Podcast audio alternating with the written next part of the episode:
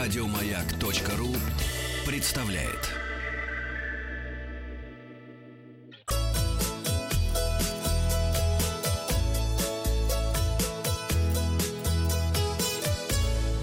«Роза ветров». Здравствуйте, с вами Павел Картаев. Передача для любителей путешествовать. Заканчивается лето, и, наверное, мы с советами тоже скоро будем заканчивать. Но сегодняшний совет такой. Названия и правила продажи медикаментов за рубежом могут существенно отличаться от наших. Так что узнайте заранее в интернете, как называются нужные вам лекарства в стране пребывания. Есть ли они там вообще, нужны ли вам рецепты. А, итоги опроса подводим. Я спросил вас, какую фототехнику вы берете с собой в дорогу. 4% возят с собой беззеркальник и большую сумку с фотоаппаратурой. Походная мыльница у 8%, 9% берут либо зеркалку, либо вообще ничего не берут с собой, а обходятся смартфоном 66% наших слушателей. Кирилл пишет, что у него с собой всегда личный фотограф с сумкой, кучей объективов, штативом и прочим, а я попутно снимаю на телефон.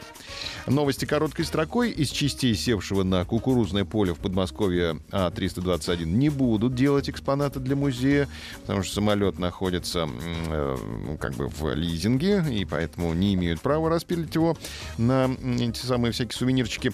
Летний туристический сезон в Тульской области завершится 14 сентября. Компания В FS Global стала визовым оператором в Венгрии в России. Эксперты назвали самые популярные у деловых туристов из Российской Федерации страны для оформления визы в США. Это Польша, Чехия и Австрия. А Швейцария не будет повышать стоимость визового сбора для россиян, что хорошо.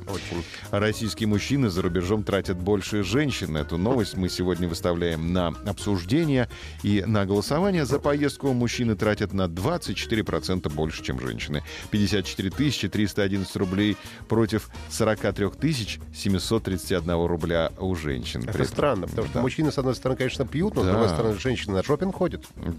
Куда? Шопинг. А, мне показалось просто. Показалось. При этом наибольшую покупательскую активность аналитики зафиксировали у женщин в возрасте 40-50 лет, а у мужчин в возрасте 45-49 лет.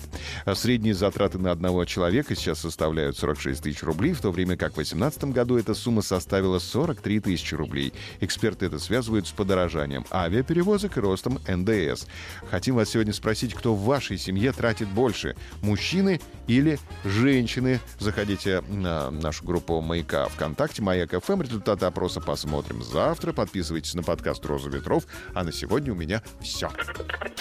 Еще больше подкастов на радиомаяк.ру